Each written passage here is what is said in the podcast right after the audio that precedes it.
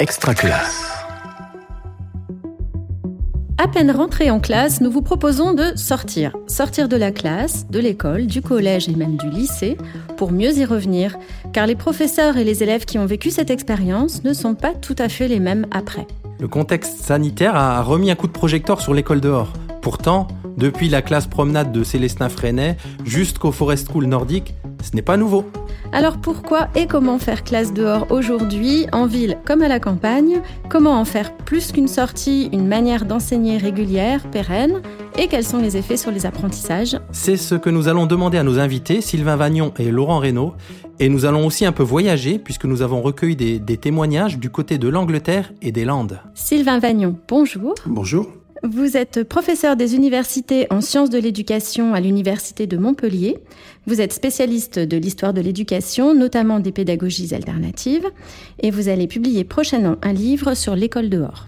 Laurent Reynaud, bonjour. Alors vous êtes professeur de SVT au lycée Jacques Fédère à Épinay-sur-Seine, en région parisienne, où vous expérimentez différentes modalités d'enseignement dehors euh, dans le cadre de votre discipline, mais aussi de projets coopératifs. Alors pour commencer, Sylvain Vagnon, en tant qu'historien de l'éducation, la première question qu'on aurait envie de vous poser, c'est qu'on observe un retour en force de ces pratiques, d'école dehors, école en plein air, on peut les appeler de, de différentes manières, mais en réalité, quoi de neuf sous le soleil?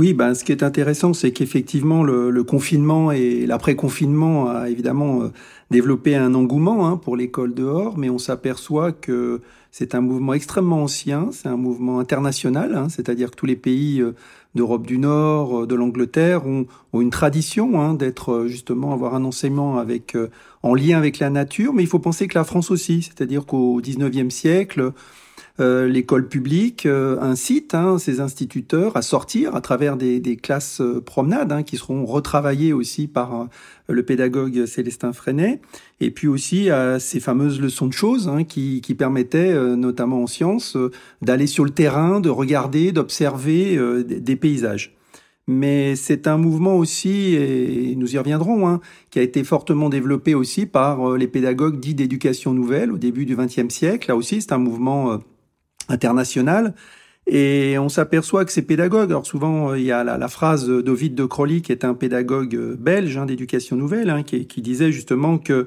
euh, la classe, c'est quand il pleut, ce qui sous-entendait justement une grande euh, complémentarité entre des apprentissages qui pouvaient se faire en classe, et, mais aussi euh, de tenter le plus possible d'enseigner et, et d'apprendre à l'extérieur, c'est-à-dire au contact, ce qui était pour lui la vie, le concret, à partir d'un potager ou, ou d'un jardin.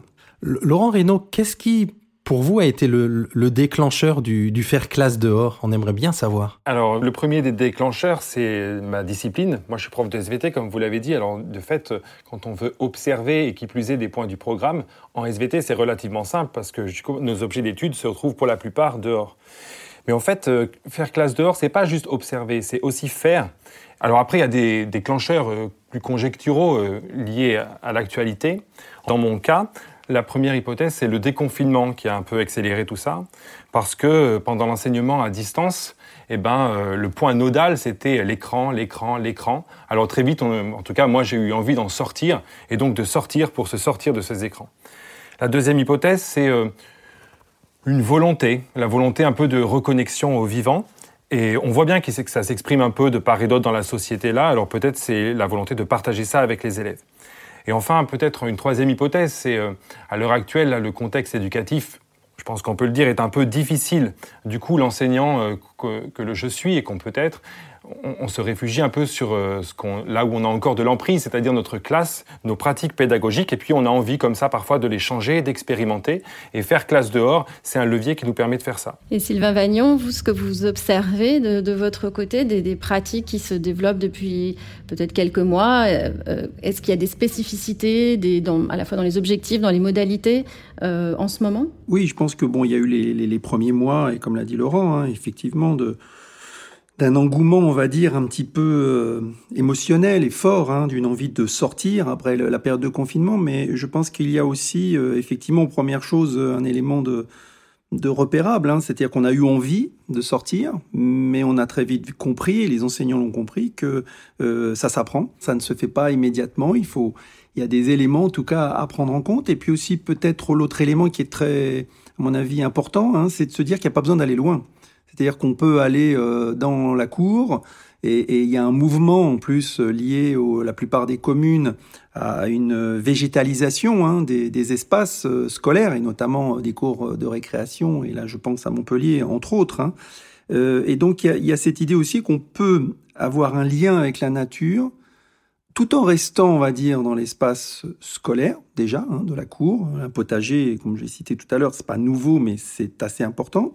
Et puis, il y a aussi la possibilité de connaître son espace proche, hein, et, que la nature, évidemment, elle est présente. Donc, euh, ça, c'est peut-être un mouvement fort, hein, c'est de se dire que c'est pas parce qu'on est euh, dans le milieu rural qu'on va pouvoir être dehors, mais aussi en ville. Et puisque la grande majorité euh, de la population vit en ville, c'est un mouvement qui, à mon avis, a un fort avenir de ce côté-là. Alors, Sylvain, vous dites pas besoin d'aller loin. Moi, j'aimerais qu'on aille un peu loin, pour un premier insert audio en tout cas, qu'on aille euh, visiter une forest school. En fait, on vous propose le, témoignage de ce pays où l'enseignement dans la nature est au moins un petit peu institutionnalisé. C'est celui de, Graham Clock, qui est professeur euh, depuis 8 ans dans une forest school à, Petersborough, en Angleterre, donc dans une école privée qui propose ce dispositif euh, pour les élèves du primaire, donc de, de 4 ans à, à 11 ans. Je m'appelle Graham um, Clock. On a beaucoup de chance car le site de notre école comprend une petite parcelle boisée avec des arbres plutôt vieux qui abritent différentes espèces.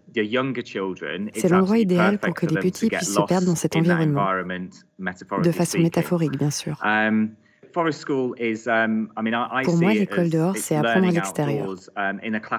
Dans la salle de classe, il y a quatre murs et un plafond. Uh, Mais quand on fait l'école dehors, il n'y a pas de limite, pas de mur, pas de plafond. Um, Les enfants se retrouvent dans un environnement qui leur est familier et moins formel. Um, Ils y sont très détendus. C'est comme si les contraintes induites par la salle de classe s'atténuaient quand on est dehors. On fait des activités centrées sur l'enfant. On leur donne des outils, des outils métaphoriques pour explorer au début. Puis l'enseignant et des adultes qui accompagnent observent ce qu'ils font, ce qui suscite leur intérêt. Et de là, ils vont échafauder un programme et des activités basées sur leur centre d'intérêt. L'année prochaine, nous sortirons à chaque trimestre la moitié du temps soit six semaines par trimestre, une fois par semaine, afin qu'ils puissent découvrir le bois aux quatre saisons. Um, uh, Alors, les effets sur les enfants. D'abord, c'est leur cours préféré de la semaine. Uh, Ils adorent. Ils l'attendent avec impatience, quel que soit le temps. L'un des effets majeurs sur les enfants, c'est la façon dont cela consolide leur confiance en l'extérieur dans la nature, dans l'usage des outils que nous leur donnons, dans le fait de prendre des risques, encadrés bien sûr. Cela les aide vraiment dans leur développement. Et ce programme attire aussi beaucoup de parents. Suite à, ces propos de, de Graham, est-ce que ça résonne avec vos, pratiques et quelle est votre, votre réaction peut-être, Laurent? Ma première réaction, c'est euh, je ne suis pas vraiment sûr, en tout cas moi, par mon expérience, que les mettre à l'extérieur, alors spontanément, ils sont très détendus et, et, comment dire, réceptifs aux, apprentissages. Je suis pas sûr du tout que ça soit si spontané que ça. Et, du coup, euh, je pense que ça se construit. Alors ça se construit en regardant un peu ce que d'autres ont déjà fait. Euh, tout à l'heure, Sylvain parlait de la classe promenade, là, dans des pédagogies freinées. Ça se construit, il y a l'étude du milieu aussi. Mais je pense qu'il faut définir un peu les objectifs et euh, en fait, pourquoi on va faire classe dehors? Quelles sont nos intentions Qu'est-ce qu'on vise La première, c'est euh, faire, on va faire classe dehors pour euh, apprendre à être curieux. En fait, la curiosité, on en parle souvent comme un constat regretté, c'est-à-dire que les élèves sont pas curieux, ils s'ennuient en classe, ils sont passifs. Et donc on pourrait changer de paradigme en disant en fait la curiosité on peut l'apprendre et comment on l'apprend? Peut-être en rapprochant un peu les enjeux d'apprentissage qu'on explore dans la classe et puis le quotidien de l'élève dans le milieu de vie. Et ça, ça se voit bien notamment en SVT quand on aborde la biodiversité en seconde. Vous voyez, quand on parle de biodiversité, les élèves, ils ont des représentations. Tout de suite, ils pensent à la forêt tropicale en Amazonie, ils pensent au pôle Nord avec l'ours blanc, etc. Et donc ils sont préoccupés par la biodiversité. Mais en fait, tout ce qui est un peu loin de nous, c'est comme si ça ne nous concernait pas vraiment.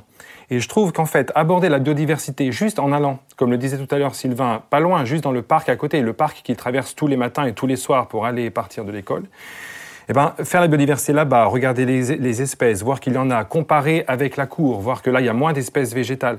C'est aussi montrer que la biodiversité, c'est dans leur quotidien et qu'ils ont une emprise dessus. C'est par exemple, il y a un élève, là, après cette activité, qui venait me voir en me disant, bah alors, s'il n'y a pas trop de biodiversité dans la cour, comment on fait pour en remettre? Est-ce qu'on ne pourrait pas faire un potager ou planter des fleurs? Voilà. Le, deuxième objectif, c'est euh, réinterroger les certitudes. Alors souvent, il y a cette phrase-là de dire que enseigner, c'est déstabiliser déstabiliser les certitudes pour ouvrir aux doutes et donc euh, à l'envie de, comprendre et de connaître. En fait, cette belle phrase, après concrètement, comment on la concrétise ben, Moi, il me semble que faire classe dehors, ça peut être un levier assez puissant pour concrétiser ça. Parce qu'on va confronter nos certitudes à l'observation du réel. Je prends un exemple, là, avec les terminales, on fait la partie sur euh, les plantes. Et donc, on observe des plantes à fleurs euh, dans le parc. Et donc, j'aime bien faire ça, montrer une fleur de pissenlit et leur demander alors à les élèves, est-ce que ça, c'est une fleur? Et là, il y a un consensus, tout le monde partage la même certitude unanime que oui, bien évidemment, c'est une fleur. Alors, ce à quoi je réponds, bah non, c'est pas une fleur. Regardez bien, c'est un ensemble de petites fleurs, c'est une inflorescence. Et donc là, bon, je ne sais pas, en, évoquant ça comme, je ne sais pas si c'est très parlant, mais en tout cas, je peux vous assurer que dans le regard des élèves, pour certains, pas pour tous, il y a quand même une déstabilisation qui s'opère. Alors vous me direz, bah là, on pourrait très bien objecter à ça, de dire, bah, il suffit de projeter le pissenlit sur un écran blanc dans la classe, et puis on obtient la même chose. Moi, je ne suis pas vraiment sûr parce que, bon, c'est peut-être mon côté prof de SVT qui pense ça, mais je pense que l'observation au réel, c'est ce qui fait foi et c'est ce qui fait preuve. C'est qu'on ne peut pas trop le remettre en question. Par exemple, si je projette la même chose le pissenlit, là, ben, il y a plein d'élèves qui me diront, bah oui, mais monsieur, vous avez fait un, une photomontage, ou alors le pissenlit, ça n'existe pas. Alors là, ça prête à sourire parce que tout le monde pense bien que tous les élèves connaissent un pissenlit. Bon, déjà, c'est pas vraiment sûr. Et puis, la question est, mérite d'être posée. Quand on, parle de géologie, par exemple, là, on parle de roches calcaires. C'est des agglomérations de coquilles d'organismes marins qui sont déposées euh, sous un océan il y a 200 millions d'années. Alors là, le doute, pour le coup, et la suspicion des élèves, elle est très forte. Et montrer simplement une, projection ou une petite roche en classe, c'est pas suffisant. Et je trouve que juste aller à la gare du Nord, regarder les le, sol ou alors aller voir une roche calcaire en forêt et voir qu'il y a des fossiles d'organismes marins dedans, ça c'est plus parlant. Euh, Sylvain euh, Vagnon, on entend euh, Laurent dit c'est c'est pas magique en gros, hein, c'est pas parce qu'on sort dehors, quel que soit l'âge des élèves, qu'il y a un effet magique sur les, apprentissages notamment. qu'est-ce que disent les, études sur ces pratiques d'école dehors? Qu'est-ce qu'elles montrent et qu'est-ce qu'elles ne montrent pas peut-être justement? Oui, alors l'exemple qu'on a entendu d'ailleurs est un exemple anglais. D'ailleurs c'est c'est là que ce sont les études parce que c'est un pays qui, euh, là on voit un exemple d'une école privée, mais c'est l'école publique anglaise qui euh, tente euh, sur des, centaines d'écoles de, d'expérimenter et, justement de, montrer plusieurs choses. Montrer effectivement qu'il y a des effets très positifs sur la santé, hein, ça c'est clair, euh, sur, euh, on va dire, même la notion de plaisir. On en voit bien que cet enseignant, quand il parle d'ailleurs, et là il est assez euh, représentatif, hein, il y a un côté aussi plaisant hein, de, sortir, de d'aller se promener, d'aller dans la nature. Et, ça, c'est très clairement montré. Il y a aussi un côté humble, c'est-à-dire aussi de montrer qu'il n'y a pas besoin non plus de, de, chercher très compliqué, qu'on est dans une mise en condition. Ça, c'est un élément qui, à mon avis, est assez euh, fondamentale, hein, c'est-à-dire qu'en sortant de la classe, on est aussi dans une condition un peu différente. Hein. Et, un des effets, si on veut le, synthétiser, c'est quelque chose qui est aussi assez ancien. C'est une notion importante qui est celle de l'éducation intégrale, c'est-à-dire de dire que finalement, euh, le développement harmonieux et les apprentissages euh, sont privilégiés quand ils sont à la fois euh, ceux de la tête, hein, de l'intellectuel, et on sait qu'une salle de classe, bien oui, il y a des manuels scolaires, etc., et c'est intéressant de, savoir, mais aussi le corps et aussi l'affectif. Et on s'aperçoit que justement, en allant à l'extérieur, eh bien, effectivement, il y a des effets. Euh, et ça, c'est un élément important. Et puis, je, je dirais le dernier point quand même, qui est un effet aussi important, c'est qu'en sortant, c'est pas qu'on a une prise de conscience, c'est clair, hein, on n'a pas une prise de conscience parce qu'on sort, mais quand même. C'est-à-dire que euh, les mots qui ont été utilisés par Laurent euh, et, par l'enseignant anglais, justement aussi, euh, de, repérage de cette nature, de biodiversité, euh, montre bien que si on veut qu'il y ait une prise de conscience véritablement de cette transition écologique, c'est bon aussi de, de, faire euh, de cette transition écologique, ou en tout cas cet élément euh, écologique, un pivot hein, de nombreux enseignements, alors qu'on ne l'a pas traditionnellement fait en France. Alors justement, transition parfaite sur le, sur le, côté sensible, effectivement, si à partir du moment où les élèves sortent, il y a, ce côté contemplation, euh, euh, Laurent Reynaud, et, la place du sensible qui devient peut-être un peu plus prégnante que qu'entre quatre murs et sous un toit Oui. Contempler, en fait, ça peut être important, et, mettre un peu d'affect dans l'enseignement, ça peut l'être aussi. En fait, contempler, c'est quoi? Je pense qu'on pourrait le résumer ainsi, c'est coupler deux choses, coupler l'observation rationnelle du réel, et puis euh, le coupler avec l'imaginaire un peu créatif. Et, faire classe dehors, c'est justement un moyen de mobiliser cette expérience sensible. En terminale, quand on fait une activité justement euh, sur les, plantes, les plantes à fleurs à l'extérieur, je prends toujours un quart d'heure avant la fin du cours. Donc c'est la première séance de cours au début de l'année. Hein. donc les élèves en groupe de spécialité ne se connaissent pas. Et, du coup, on prend ce moment dis, ben voilà, vous avez cinq minutes, vous allez chercher un fragment de végétaux qui vous correspond qui correspond à un trait de votre personnalité. Ils reviennent ensuite tous ensemble et puis euh, collectivement, là, chacun, quand il le souhaite, prend la parole pour expliciter son choix au regard des autres. C'est comme ça qu'il y a une élève qui va montrer une petite, un petit pétale de bleuet et qui va dire bah ça c'est moi, à la fois discrète, euh, petite, mais euh, tout autant colorée. Et puis il y a un autre élève qui va dire bah moi j'ai pris une feuille de lierre parce que le lierre ça pousse toujours au nord et, moi je perds pas le nord. Et, cette présentation indirecte de soi vis-à-vis des autres, ça peut paraître, peut paraître peut-être un peu anecdotique ou, pas très important, mais en fait, en début d'année, je peux vous assurer que c'est un moment qui est partagé, euh, agréable et puis chaleureux. Et en fait, au début de l'année, c'est montrer que l'école, ça peut être ça, et pour certains élèves, c'est déjà pas mal. Et en fait, faire classe, ça peut être aussi ça. Alors euh, justement, on va écouter euh, Karine Vigneault, qui est professeure d'EPS, et c'est exactement ce qu'elle ce qu'elle vit. Elle est dans un petit collège des Landes et elle a profité de l'activité randonnée pour en faire plus qu'une sortie sportive, un rendez-vous avec la nature, un moyen d'éveiller la curiosité de ses élèves pour l'environnement. Je suis professeure de PS euh, au collège d'Amou, petit collège rural des Landes. Et euh, donc depuis plusieurs années, j'essaye d'orienter mes élèves vers euh, la découverte de la nature et la reconnexion à la nature. J'ai eu envie depuis euh, quelques temps aussi de, donc de proposer euh, la randonnée euh, à mes élèves. Donc c'est vrai que c'est une activité qui est très douce, qui permet vraiment d'avoir toute la classe qui se déplace en groupe sans avoir vraiment d'élèves en difficulté. Et puis c'est vrai que les apports de cette activité, alors il y a des apports qui sont vraiment axés pour le PS que je ne vais pas développer ici, mais tout ce qui est euh, être en contact avec euh, les, grands espaces et, la nature, euh, c'est vraiment pour moi quelque chose de, riche et, c'est vraiment quelque chose que je voulais apporter à mes élèves. Au départ, j'avais tendance à prévoir un petit peu les apports que je pourrais leur amener par petites touches au niveau de, des connaissances de la nature. Donc, euh, je me disais, tiens, on va s'arrêter à tel endroit, je vais leur parler des arbres, je vais leur parler des fleurs, je vais leur euh, montrer quelles plantes sont comestibles. Et puis, petit à petit, euh, je me suis rendu compte que les élèves avaient quelque part leur curiosité en éveil. Et de plus en plus, ça venait d'eux, en fait. Donc, ils sont devenus super enthousiastes et super demandeurs. Donc euh, ça venait vraiment naturellement et euh, on prenait du temps pour s'arrêter, pour euh, se poser des questions, pour regarder, pour sentir, pour même goûter des fois, des fleurs notamment. Suite à, toute cette démarche que, j'ai pu avoir, alors ça s'est beaucoup focalisé sur une classe de sixième, mais quand j'ai vu leur enthousiasme, la manière qu'ils avaient ben, d'appréhender un petit peu les choses, d'aimer jouer, courir, sauter, euh, quand je leur laissais des, temps de, de, jeu libre.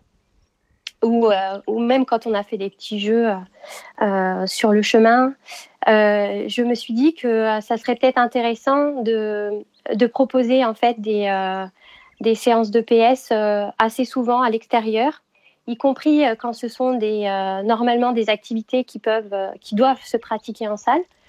Je, je, me demande si ça pourrait pas être intéressant pour les élèves peut-être une fois par séquence, voire deux, d'avoir l'opportunité d'aller pratiquer à l'extérieur, euh, sur des compétences ciblées et des compétences qui seraient faisables en fait en milieu naturel. Alors Sylvain Vagnon, euh, on entend à la fois dans ce que peut dire Laurent, dans ce que dit aussi Karine, euh, la, modestie de la démarche et en même temps l'envie de la pérenniser, de, lui donner une certaine régularité. Euh, et puis aussi on entend que la forme scolaire, elle bouge un petit peu, elle est un peu plus centrée sur l'élève. Donc qu'est-ce que qu'est-ce que vous voyez vous qui peut se mettre en place d'une sorte d'éco-pédagogie et, et, comment on peut on pourrait trouver des leviers pour mettre ça de manière plus régulière? Oui, dans ce qu'on a entendu et dans ce que vous, venez de dire et qui est, important, hein, c'est-à-dire qu'on ne va pas culpabiliser les enseignants. Alors l'enseignant, euh, il a un programme à suivre, euh, il va faire au mieux et il fait au mieux. Mais c'est vrai que, à mon avis, cette école, justement, euh, à l'extérieur, lui ouvre une opportunité. C'est une opportunité, à mon avis, importante. Et, et, je redis ce que j'ai dit tout à l'heure, hein, je pense qu'il ne faut pas aller loin. Il n'y a pas besoin d'aller loin. Euh, il faut penser que le côté de, créer euh, un, potager euh, ou, même avoir des, animaux en classe, c'est des choses qui se font et c'est des choses qui doivent être bien pensées pour redimensionner l'enseignement. Et vous avez utilisé le terme de régularité. C'est vrai qu'on voit dans les études qu'il est bon justement de, d'avoir une certaine régularité qui n'est pas nécessairement quotidienne, hein, qui, qui, qui, peut être justement hebdomadaire, mais en tout cas de prendre ce temps, parce qu'on voit aussi que euh, aller dehors, évidemment, c'est un, c'est un, c'est un temps différent. Et le terme utilisé de forme scolaire, évidemment, à mon avis, est assez fondamental. Forme scolaire, pour dire les choses euh, rapidement, hein, ça veut dire qu'on s'est, on s'est focalisé pendant euh, jusqu'à aujourd'hui sur euh, la salle de classe, une salle de classe finalement qui a, qui a peu changé hein, euh, euh depuis un siècle et demi, même si elle a changé évidemment, et en tout cas les enseignants et les, et les, et les élèves ont changé, mais en tout cas on va dire que la salle de classe classique ici peut être repensée, et, et en allant à l'extérieur, c'est aussi prendre conscience euh, aussi de, son propre aménagement euh, scolaire. On, s'aperçoit que ça, touche énormément d'éléments euh, et, ça met aussi en valeur, peut-être en exergue, des éléments que on précise hein, depuis tout à l'heure, hein, c'est-à-dire l'entraide, la coopération, la solidarité, sont aussi des valeurs qui peuvent être mises en avant lorsque l'on enseigne à l'extérieur. Elles peuvent l'être bien sûr dans la salle de classe, mais l'expérimentation, comme l'a dit Laurent tout à l'heure, c'est on expérimente et en expérimentant sur le terrain, il est évident qu'on on crée des situations euh, aussi différentes. Laurent Reynaud, en termes de justement de d'expérimentation et de, de, concret euh, pour les enseignants qui, qui nous écoutent, comment s'organise une, une, une, séance ou une séquence de, de classe dehors? Est-ce que vous imaginez les choses dans, possibles dans toutes les disciplines, par extension à, à, la propre vôtre, la SVT Alors, bon, comment ça s'organise? Déjà, je pense qu'il n'y a pas une recette, là, il n'y a pas un formulaire, quoi. Ça s'organise en fonction du contexte, de là où on se trouve sur le territoire. En tout cas, je pense qu'il y a peut-être des lignes directrices. La première, c'est de ne pas forcément viser loin et de ne pas viser vers, de viser à côté. Mmh. Ensuite, la deuxième ligne directrice, peut-être, c'est de, de, faire sauter un peu cette crainte, parce, et c'est tout à fait normal, hein, c'est-à-dire quand on sort dehors, on sort pas avec quelques élèves, on sort avec toute une classe, et donc la gestion du groupe à l'extérieur, elle est compliquée. Voilà, c'est compliqué, ça fait peur, et c'est parfois, à mon avis, là l'obstacle majeur, quoi. Mais en réalité, euh, ça force une évolution de posture qui est le lâcher prise. Et ça, ça accompagne aussi parce que dehors, on fait l'expérience euh, qui n'est pas prévisible, c'est-à-dire qu'on ne peut pas tout prévoir. On ne peut pas prévoir comment des élèves vont réagir, on ne peut même pas prévoir ce qu'ils vont observer concrètement, précisément. Et ça aussi, ça, ça force le lâcher-prise. Et le lâcher-prise, il est quand même, le lâcher-prise, pardon, il est important parce que ça permet à nous, enseignants, aussi de se réinterroger, de ne pas rester conforté dans euh, une, comment dire, un cours qu'on va dire chaque année de la même manière. Et donc, du coup, ça permet aussi de se confronter à, des choses qui ne sont pas prévisibles, et donc d'accompagner les élèves à eux aussi se confronter pour faire évoluer leur, pensée.